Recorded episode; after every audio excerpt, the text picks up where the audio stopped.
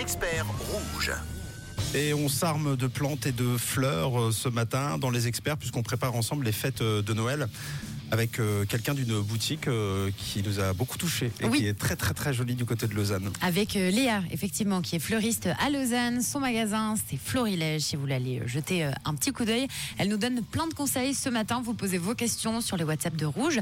Alors Léa, pour que notre sapin de Noël garde une jolie couleur, ne s'abîme pas trop vite et surtout qu'il ne sèche pas trop vite non plus, qu'est-ce qu'on peut faire à la maison? Est-ce qu'il y a une sorte de routine à mettre en place pour notre sapin de Noël, par exemple? Euh, alors déjà, tout dépend du sapin que vous avez. Il existe euh, des sapins en pot où ça permet vraiment d'avoir un peu plus d'humidité à la base, ou les sapins qui sont coupés euh, à, à la base et il reste plus que le tronc. Donc par exemple, si c'est avec le tronc, euh, il existe les supports où vous pouvez mettre de l'eau à l'intérieur pour qu'il ait toujours quand même une base un, un peu humide. Mhm. Euh, après, idéalement, il faudrait quand même le vaporiser deux, deux voire trois fois par semaine pour vraiment qu'il puisse avoir quand même de l'humidité pour qu'il reste le plus longtemps euh, frais. Après, c'est vrai que dans les appartements, il fait très très chaud, donc euh, il faudrait quand même le surélever légèrement.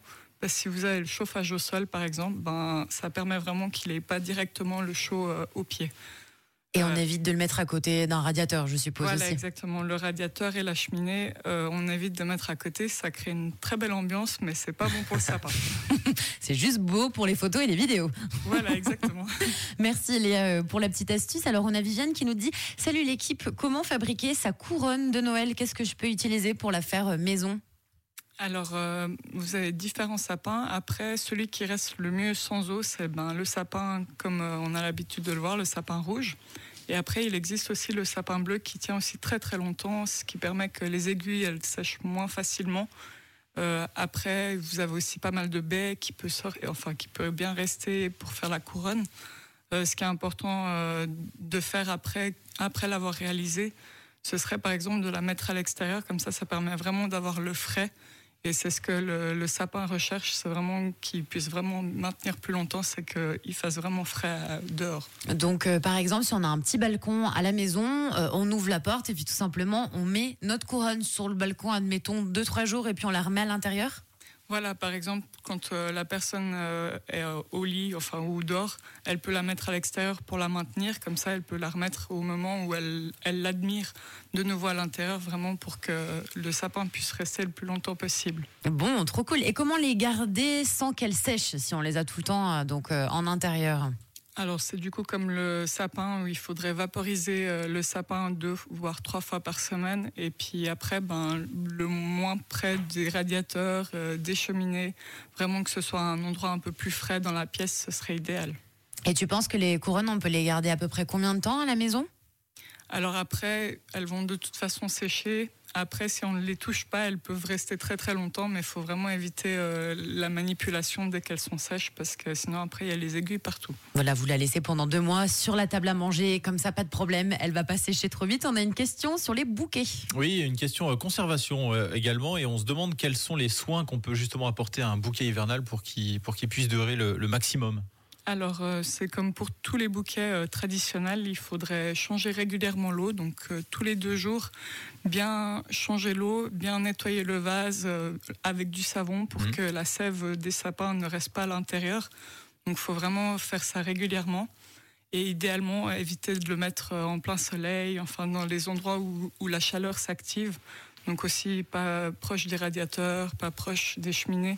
Euh, c'est vraiment important de, pour les fleurs. Ben c'est c'est des c'est des éléments donc euh, ils ont besoin vraiment de frais un maximum euh, dans Et, l'appartement. et justement, par rapport à la température de l'eau, est-ce qu'il y a une recommandation? Est-ce qu'il faut mettre plutôt de l'eau tiède, plutôt de l'eau froide que- Alors l'eau qui sort du robinet, l'eau tempérée, Normal. ça va très bien. Après il faut pas qu'elle soit chaude. D'accord. Merci Léa pour euh, les conseils. Alors en ce moment, c'est vrai que ce soit sur les réseaux sociaux et même chez Florilège, on voit beaucoup de fleurs séchées. C'est hyper tendance, c'est à la mode. Alors comment faire sécher un bouquet à la maison si on a envie euh, d'offrir euh, ben, un bouquet de fleurs séchées par exemple pour les fêtes? Alors, soit on a déjà des végétaux qui sont déjà séchés, ce qui permet qu'ils ils ont déjà la couleur et puis les gens puissent les voir tels qu'ils sont. D'accord Ou sinon, après, il y a quand même beaucoup de végétaux qu'on a actuellement qui, qui sèchent très bien. Soit on peut les laisser dans l'eau et après, petit à petit, on va voir qu'ils vont sécher.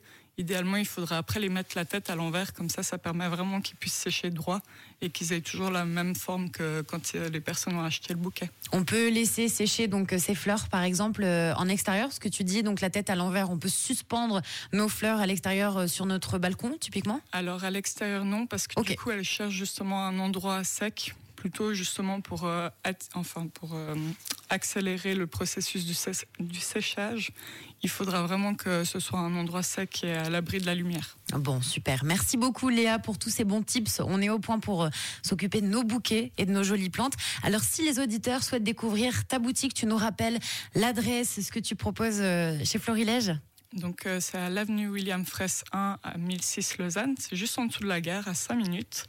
Et vous trouverez plein de jolis éléments pour décorer votre intérieur avec des arrangements de bougies, des fleurs coupées, des fleurs séchées. Enfin, de quoi euh, vous garder la surprise quand même. Bon, trop cool. Et puis, tu as un compte Instagram si on veut jeter un petit coup d'œil avant. Oui, c'est Fleurilège Lausanne. Bon, super. Merci beaucoup Léa d'avoir été l'experte du 6-9 de Rouge ce matin. On te souhaite deux très belles fêtes et puis à bientôt. Merci beaucoup. Merci Léa. Et on vous donne rendez-vous la semaine prochaine dans Les Experts pour parler repas et apéro de Noël.